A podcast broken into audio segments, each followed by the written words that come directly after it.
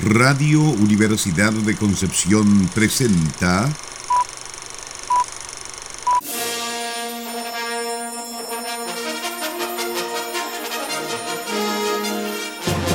De película.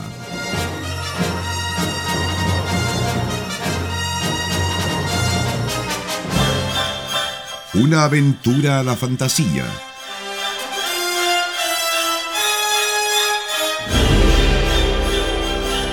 un paseo por las imágenes que guardan tu memoria.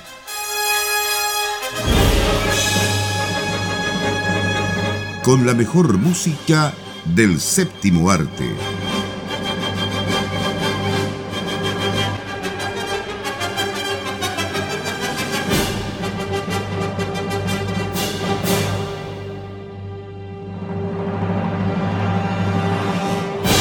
Muy buenas tardes, estimadas auditoras y auditores de Radio Universidad de Concepción. Le damos la más cordial de las bienvenidas a este último programa de la temporada de De Película. También aprovechamos de saludar, ¿cierto?, a nuestros amigos que nos escuchan eh, en Chillán y sus alrededores, ¿cierto?, a través de Radio La Discusión. ¿Cómo están, estimados amigos?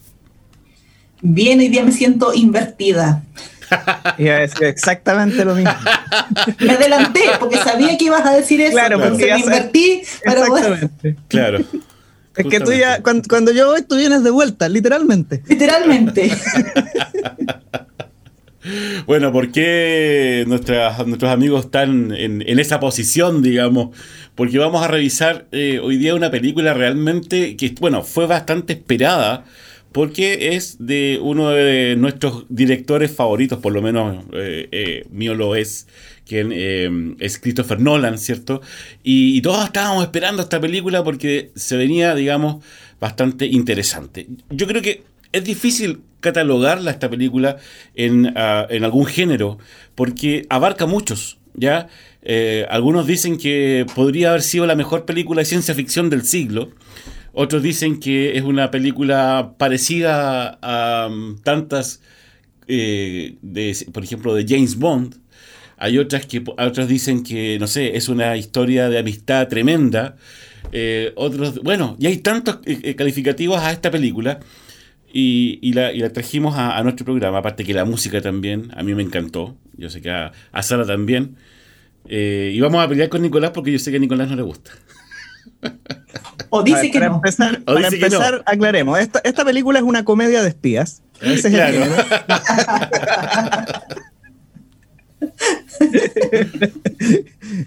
Listo, digamos cómo se llama, porque la semana pasada empezamos a hablar, hablar, hablar y después nunca dijimos cómo se llama la película. No, solo, no solo la semana pasada. pasa eso. bueno, sí. sí. Bueno, estamos hablando de Tenet, esta última película, ¿cierto? Que nos entregara mm, eh, Warner Brothers, eh, junto obviamente a la dirección, como les contaba, de Christopher Nolan. Y en la música, nuestro invitado de esta tarde, ¿cierto? Es Ludwig Goranson. Ya lo hemos tenido otras veces acá en nuestro programa eh, y, hemos hablado harto, digamos, de su música y de su forma de composición. ¿O no? Está, ah, pasando por un gran momento nuestro amigo Ludwig mejor, yo creo. O sea, Black Panther, de Mandalorian, entre tantas otras cosas más. Y tiene, tiene para rato, yo creo. O sea, ya tener una colaboración con Nolan, yo creo que eso también le abre muchas otras puertas. Yo me alegro muchísimo de que Hans Zimmer haya estado ocupado, ocupado haciendo la música de Dune y por eso no pudo participar en este proyecto y eso le abrió las puertas a, a y la banda sonora que nos entrega a mi gusto es tremenda, así que yo la disfruté a concho. Oye, en todo Aunque caso, entiendo que tiene el medio nombre. ¿Sí? Ludwig. Así que mejor. Ludwig, sí. bueno, pero de hecho es por Beethoven. Claro. es por es de origen, así que está cerca geográficamente, digamos. Eh, son nombres, tampoco son nombres extraños allá. Y, y sí es por Beethoven, Sara, ese dato no Sí, por él, sí. Bueno, todo, todo calza. Todo calza porque además él había tenido, entiendo, en algún momento contacto con Hans Zimmer, es decir, tampoco es un advenedizo que esté absolutamente desconectado del trabajo que previamente se había realizado en las películas de Nolan, a pesar que hay que decirlo, esta es bastante singular dentro de toda su producción porque por un lado se caracterizaba por su trabajo eh, colaborativo con Zimmer en la parte musical, eh, cosa que acá se pierde, y también se caracterizaba por su trabajo colaborativo con el hermano, Jonathan Nolan, que tampoco está en esta película porque el guion es netamente de Christopher Nolan, por lo menos. se nota. Se nota. y se, nota. de eso vamos a hablar también. Pero, bueno, lo que pasa es que, igual tiene, tiene altos y bajos. Yo creo que, bueno, tiene más altos que bajos, sí. ¿ah? Yo creo que, igual es una película que eh, uno puede observar de, diferentes puntos de vista. Eh, y si lo vamos, por ejemplo, por la espectacularidad de algunas escenas, la, la rompe en realidad. Eh, a lo mejor puede, ser que haya algunas que hayan sido demasiado largas o no, o no tuvieron el efecto a lo mejor que debieron haber tenido. Bueno, ya la primera oh. escena es bastante impactante y eso tiene su razón de ser. Recién hablábamos respecto de la relación con esta con, con la línea de las películas de espías y particularmente 007, que es una eh, influencia reconocida por Nolan. no, es, no, es una cosa antojadiza que se nos ocurrió a nosotros que se parece, sino que eh, la similitud se ve, pero además él ha declarado expresamente que es su inspiración ese tipo de películas. Y las películas de 007 siempre han partido con una escena de acción más o menos espectacular para su época que siempre tiene que ver con alguna misión con relación tangencial con la línea principal de la película, etc. Acá esta película se desarrolla exactamente de la misma manera. Podríamos decir que la estructura del guion en general es la estructura de una película de James Bond mm. y, por supuesto, la primera escena con todo el despliegue de efectos del que es capaz Nolan no se queda atrás, a lo que hay que sumarle que Nolan todavía es un enamorado de los efectos prácticos. Entonces, si bien él utiliza lo digital, lo reduce al mínimo posible, que va a ser otro de los temas que vamos a poder hablar más adelante. Digamos que el 95% de los efectos que uno ve en esta película eh, son prácticos, o sea, hay cosas que realmente explotaron, aunque uno no lo crea. hay, hay secuencias de peleas que realmente se ensayaron por meses para obtener esos movimientos tan extraños. Eso no es una cámara puesta al revés, eso el actor lo hizo, digamos. Y bueno, sí iba a comentar en cuanto al guion que, claro, efectivamente Nolan, él habla de Tenet como que es una película de espías, pero con un, un componente temporal, que es, un poco la, premisa de esto. Él dice, no, no se trata de viaje en el tiempo, ya, bueno, que estamos hablando de invertir la entropía de los objetos y básicamente lo que tú haces es volver hacia atrás para cambiar algunas cosas que en los círculos conocidos se, se, llama viajar en el tiempo, digamos, los círculos intelectuales normalmente eso no le dice viajar en el tiempo, pero bueno, él quiere darle otro toque. Pero sí, en cuanto a guion, eh, claro, tiene ciertas cosas espectaculares, sobre todo cinematográficamente hablando, él mismo lo dice, o sea, es una historia que difícilmente se puede contar quizás en otro lenguaje, porque al hablar de cosas que tienen que ver con invertir el tiempo, invertir el movimiento. Es difícil de expresar eso de repente con, en, texto o solamente con sonido, sino que el lenguaje cinematográfico es como el más idóneo, siento yo, para contar una historia con estas características. Pero en cuanto a la historia, ahí yo creo que se cae un poco y ahí donde yo digo que se nota que no está con el mismo guionista, porque hay algunas cosas que quizás faltó limpiar, sobre todo en la primera hora de la película, que igual es harto una hora, para una película de dos horas y media que lleves una hora y todavía dices, ya, pero ¿hacia dónde vamos? ¿O por qué estamos yendo para acá? Todavía estás introduciendo y te estás yendo para un lado y después resulta que tienes que ir para otro lado. Entonces, ya, yo creo que por ahí quizás está el punto débil de esta película, pero claro, uno se la ve una vez ya al principio un poco extraño, un poco enredado, pero no tanto por lo, por lo que él plantea de, la, de este viaje temporal, sino que como por la relación entre algunos personajes o su rol, digamos, en el resto de la película ya la segunda lectura uno ya puede, ya sabe quién es quién, entonces ya se hace más, más sencillo de comprender. Entonces, a nivel de guion, yo ahí le bajo unos cuantos puntajes, pero a nivel de, de propuesta, y me gustó muchísimo la propuesta que estaba haciendo esto de, de ir hacia atrás, de, de, cambiar la entropía, de cómo esto lo presenta en forma visual, en forma sonora, también con la, la banda sonora que hizo Ludwig Göransson. Así que realmente, quizás no es lo mejor de Nolan, pero mm. Nolan tampoco hace películas malas. No, por supuesto. Entonces, igual uno está asegurado que igual va a haber una, una buena película. Ah, antes, de, antes de continuar, eh, eh, deberíamos, digamos, igual decir eh, el reparto de esta película, porque igual no deja de ser importante eh, siempre los, los, los, actores que ocupan sus películas, el, el, director, ¿cierto? Nolan. Y bueno, y aquí tenemos dos que se han repetido ya al plato en algunas de sus películas, como por ejemplo Kenneth Branagh, como el Andrei Sator, ¿cierto? Y Michael Caine, como Michael Crosby. Y ese, y ese hizo lo que, dijo al final, ¿cierto? El protagonista cuando se junta con Michael Kane, le dice, adiós, señor, eh, Sir Kane, eh, Sir Michael. No sé si se acuerdan. Michael es como de la vida real. De la vida real, claro. Eh, John David Washington como el protagonista, que no tiene nombre acá en la, sino que solamente el protagonista. El protagonista. Claro. Robert Pattinson como Neil, este actor que en realidad ha sido bastante vapuleado también, porque no se quiere mucho cuando eh, sabemos que va, a protagonizar eh, el siguiente Batman, ¿cierto? Vamos a ver cómo lo, cómo lo hace, una de esas cambia un Ahora poco. Ahora sabemos que efectivamente puede brillar. Puede brillar. Sí, yo creo que 2020 ha sido el año de Robert Pattinson, como dicen por ahí. 2020 es el año de Robert Pattinson y además, si 2020 fuera una persona, sería Robert Pattinson. Con lo extraño que tiene una personalidad muy particular. También tenemos a Elizabeth eh, de Vicky como Kat, que también es un personaje importante porque, bueno, lamentablemente, como decían ustedes, de repente en la primera hora de la película hay mucha desviación. Es decir, uno, uno no sabe hacia dónde, hacia dónde va esto. Si es la historia, ¿cierto?, de, de, la mujer este que quiere recuperar al hijo, si es la historia eh, de poder recuperar esta pintura que es falsa, si es la historia... Mm, eh, bueno, la cosa que, bueno, no lo voy a decir más Las motivaciones de, de, Sator, digamos, es que van traficando armas o qué queremos conseguir de él. Hay, es muy difícil, digamos, en la primera hora de la película darse cuenta aquí lo de hacia dónde, hacia dónde vamos. Pero mm, yo creo que les los voy a invitar a, a, escuchar la música, porque en realidad ya es tiempo para que vayamos a la música. Bueno, eh, oye, quería hacer solo un alcance a propósito de, las actuaciones. ¿ah? Eh, por ahí está mm, John David Washington, que lo acabas de mencionar como el protagonista, que es el hijo de Denzel Washington. Creo que luego de las dos últimas películas en que lo hemos visto, ya no se puede pensar en él como el hijo de. No, ¿ah? definitivamente. Yo no tenía idea. Nada. Me parece muy positivo. Y pasó. Black Clansman. Black Clansman es tremenda, sí. Y ahora Tenet, Dios mío, que logra brillar por, por cuenta propia. Cosa que es todo un mérito, digamos, porque es re fácil ser el hijo de o el pariente de en Hollywood también. Claro. Claro. Pero sabes que yo en el momento cuando vi el apellido, el John David Washington, digamos, dije, a, dije, a lo mejor debe ser algo de él.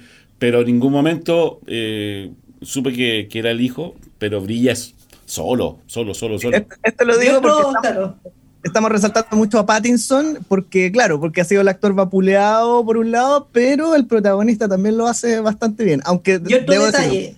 Pattinson se roba la película. Sí, se la roba, pero otro detalle, ¿ah? John David Washington hace todas sus eh, piruetas y le hizo todo porque él también fue atleta. Entonces, todo lo que vemos ahí, el 99% también es él. O sea, no estaba ya fuera de sí porque es como que encontró el actor perfecto. Así que probablemente lo vamos a ver. Lo vamos a ver en otras películas más. En otros proyectos con películas de acción. Claro. Ahora sí, ahora vamos, a la música. Estamos revisando la película Tenet del director Christopher Nolan con música compuesta por el sueco Ludwig Göransson.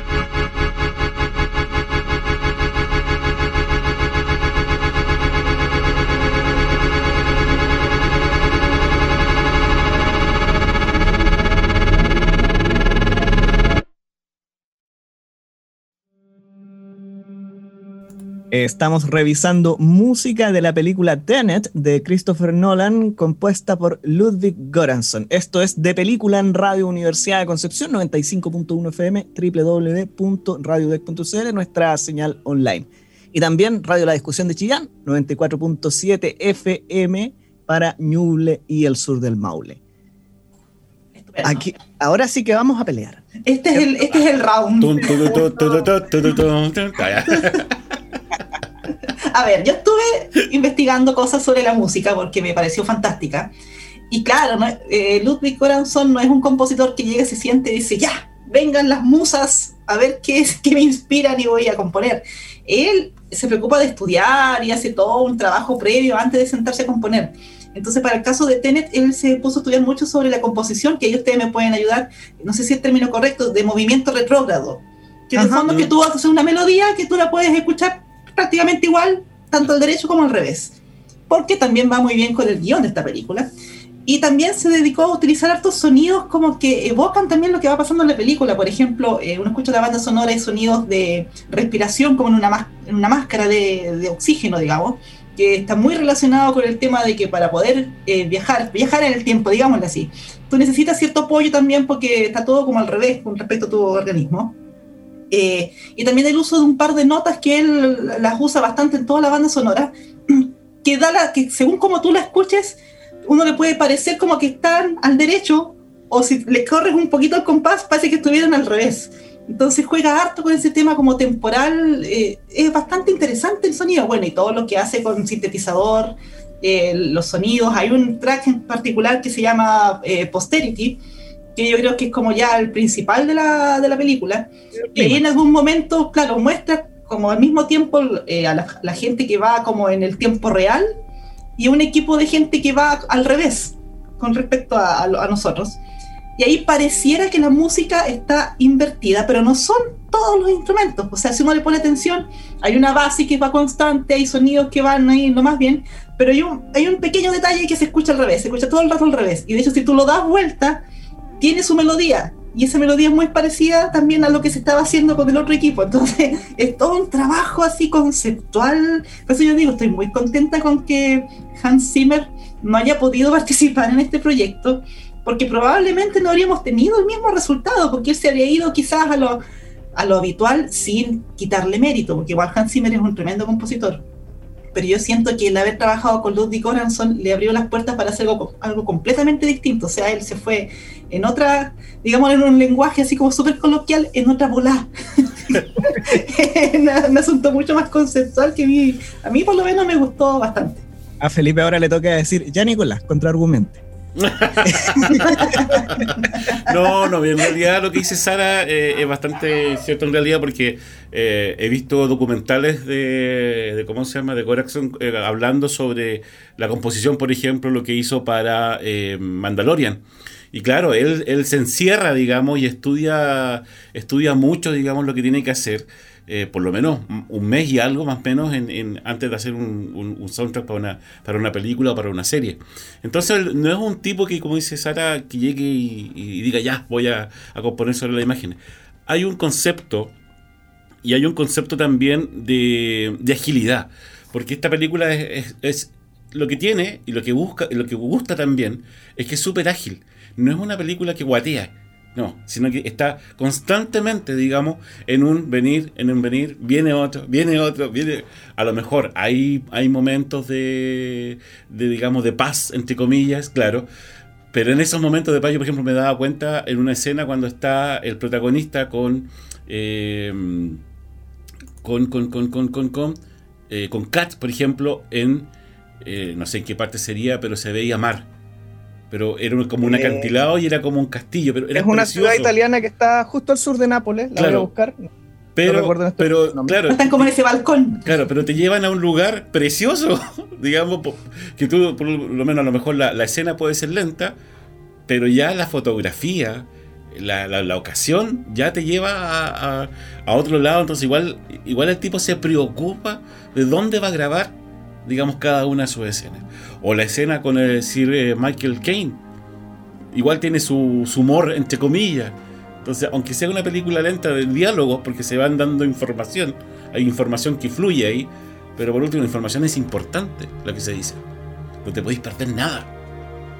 No, pues, de, hecho después uno se da cuenta, claro, lo que hicieron aquí en realidad es importante para esto otro. Claro. Cosas, pero eso digo yo, pues cosas que a lo mejor en la primera mitad se podría haber reforzado un poquito más para que después nos, para que uno dijera, ah, vamos para algún lado. porque se sentía como, bueno, como buena película de espías que se pasean por todo el mundo antes de llegar a la misión real. Pero, pero, bueno, quizá fue, fue, mucho. Pero volviendo un poco al trabajo de, de, Ludwig, en realidad eh, a mí me gustó mucho, igual, porque a mí me gusta la música electrónica y, y como le da ese, esa sensación de fluidez y de rapidez, digamos, a, a las escenas, lo encuentro, lo encuentro genial. Es decir, y con todas esas capas, digamos, de, de repente como que te, te envuelve todo este, este, asunto de la música, en, los, sobre todo en las escenas de acción.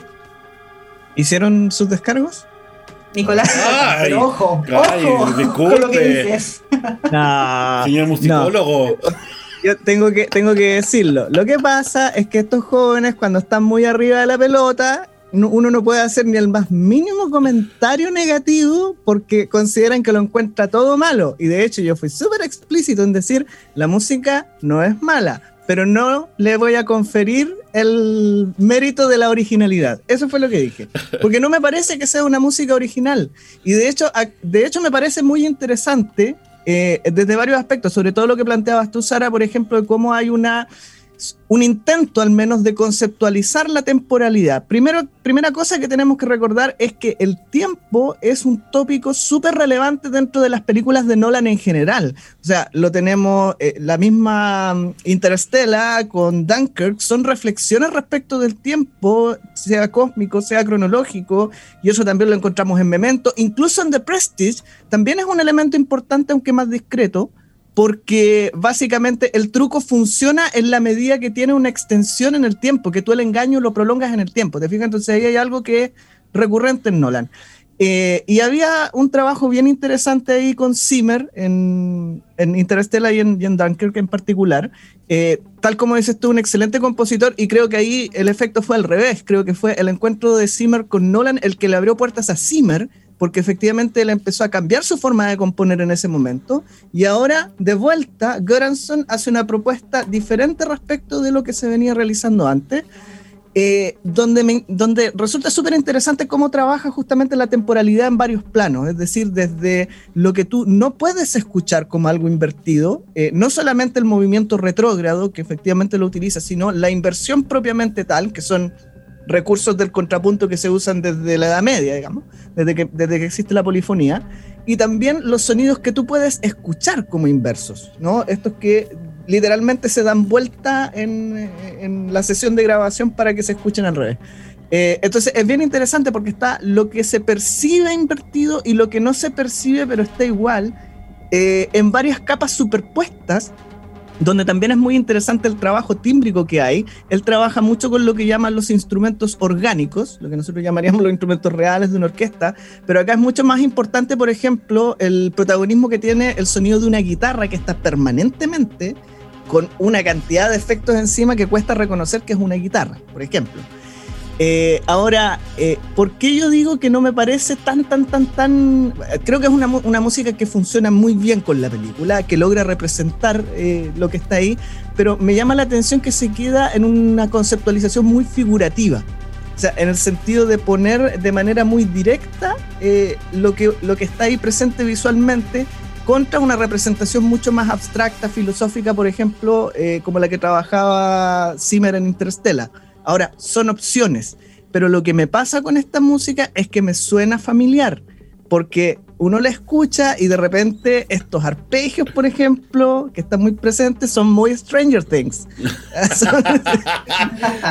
no, sí está y El, recurso de, de, la música que suena invertida, por ejemplo, o los cortes que también se utilizan harto, las detenciones temporales, ya lo habíamos escuchado, por ejemplo, en la banda sonora de Kimi no Nawa ¿Te fijas? Your Name, que, donde también hay un juego con el tiempo. Entonces, para mí el punto es ese. Es un trabajo que funciona muy bien desde la película, eh, desde lo que quiere proponer la película, pero no es particularmente original. Entonces, claro, hay una reflexión, pero hay una reflexión sobre qué es lo que se ha hecho en el fondo para representar el tiempo y no sobre qué puedo proponer yo de diferente respecto de lo que yo se ha hecho, de lo que ya se ha hecho.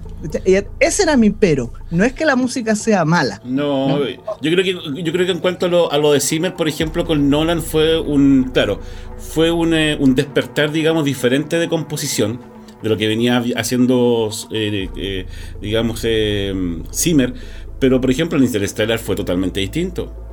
En Interstellar cambió, pero fue un cambio tremendo porque cambió todo lo que veníamos con, con esa carga, digamos, de, de, música sintetizada a música de cámara. Prácticamente de cámara, claro. Prácticamente de cámara. Entonces, bueno, eh, y después cuando vino Dunkerque, sí, sí me, yo creo que pasó un poco el, la posta, digamos, de, de la composición, porque ahí tuvo, eh, tuvo, digamos, con otro compositor más, no me recuerdo cómo se llama en este momento. Claro. Y, y, cómo se llama, bueno, y ahora yo creo que ya a lo mejor él mismo decidió dejar el proyecto y no tomar eh, Tenet y, dejárselo, digamos, a, a un compositor más joven. Quizás. Es que ahí había otro tema, porque Hans Zimmer es como el sueño de su vida hacer la música de Dune.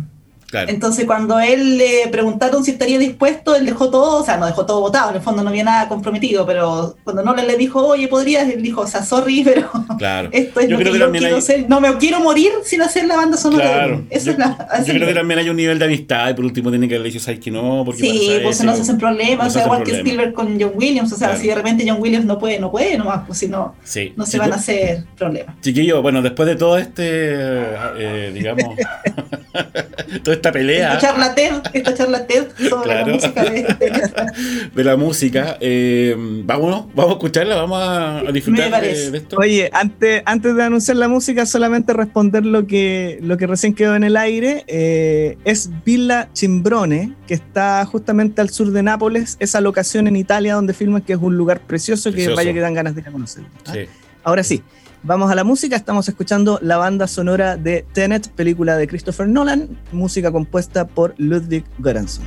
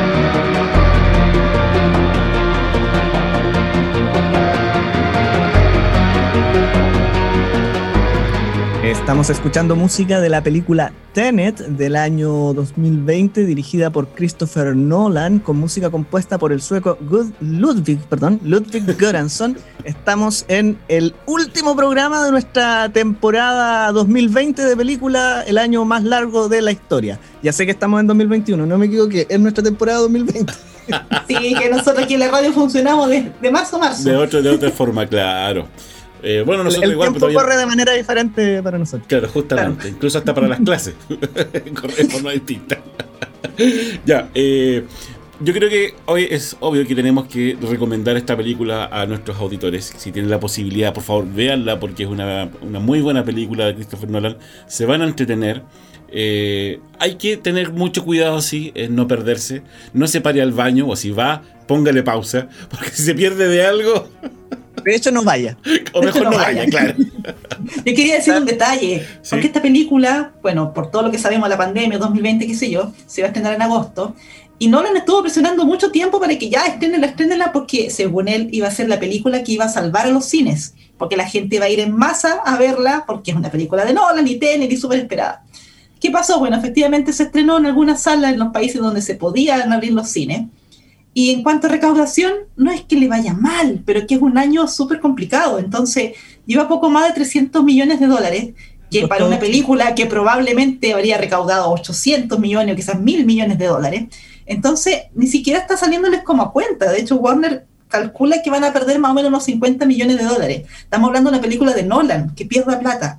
Y esto fue lo que hizo que todos los otros estudios al final decidieran que o postergaban indefinidamente sus grandes películas, las películas más taquilleras, o las estrenaban directamente en streaming, como pasó con Wonder Woman, por ejemplo, que fue en algunas salas, pero también en streaming. O sea, fue este punto de quiebre. Fue que estaban todos esperando a ver cómo le iba a Tenet y dijeron, no, le fue, o sea, no es que le haya ido mal, pero no le fue, no, salvó los cines, digamos. Ese, es el, título para una película de espías, el hombre que quiso salvar los cines. El hombre que quiso salvar los cines y... Nolan debe estar tan deprimido en este momento porque se las dio de Mesías en ese momento y, no le funcionó. Y no le funcionó. Claro, no le funcionó. probablemente lo próximo que haga es hacer un cortometraje. Ya, porque yo creo que Ojalá cuando se abran los cines sería bueno que un reestreno. la oportunidad de que se reestrenen. Sí. Eso te iba a decir, porque probablemente de todas las películas que vi eh, en este último tiempo, la única que realmente deseé haber visto en el cine, así como esto, esto tenía que verse en el cine, es Tenet. O sea, ahí yo comparto con Nolan, era ese el espacio, lamentablemente no era el momento pero, pero es una película que vale la pena ver en la pantalla. Ojalá y en IMAX, porque más encima se filmó en IMAX varias secuencias, así que si se puede, mejor. Lo que sí eh, me gustaría que la, secuencia final de la batalla cambiara, porque en vez de una batalla parece un juego de pinball esa tener así que... Sí, nos faltan más malos, hay que mandarle una cartita a Nolan, querido Nolan, nos faltaron más, villanos en esa pelea. Claro, pero sería eso nomás. Porque estaba el Team A y el Team B, pero ¿dónde están los villanos?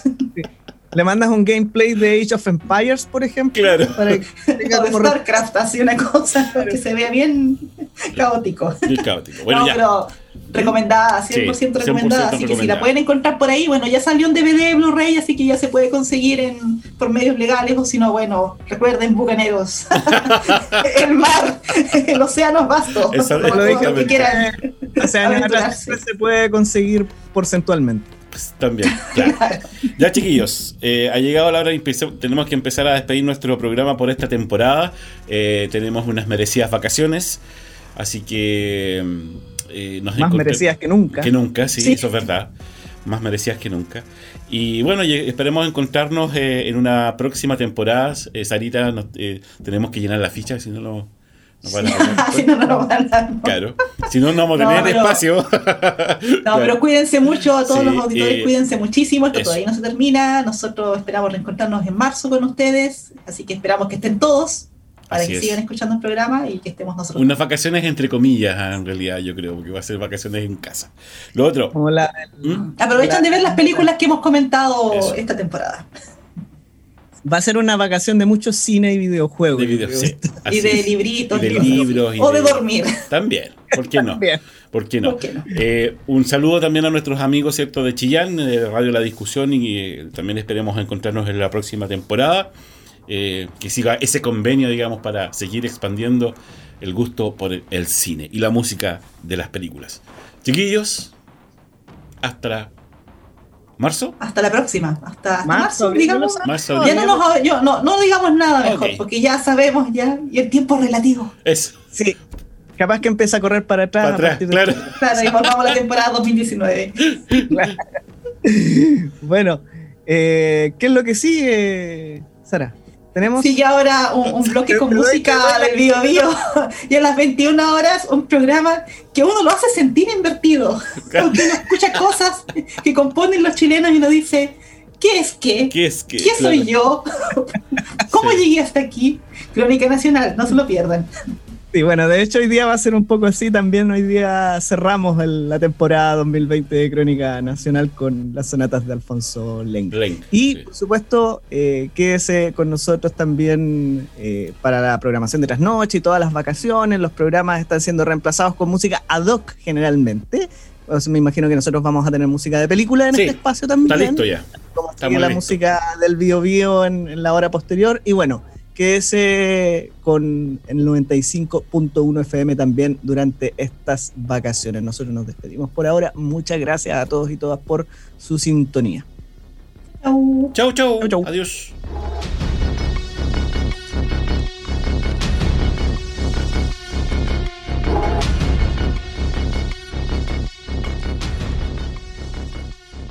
Radio Universidad de Concepción presentó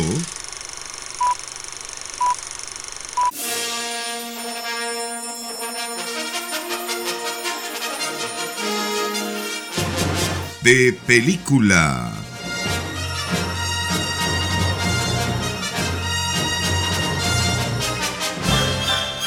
Una aventura a la fantasía.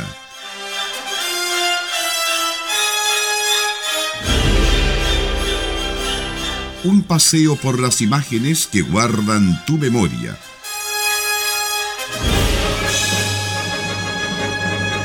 Con la mejor música del séptimo arte.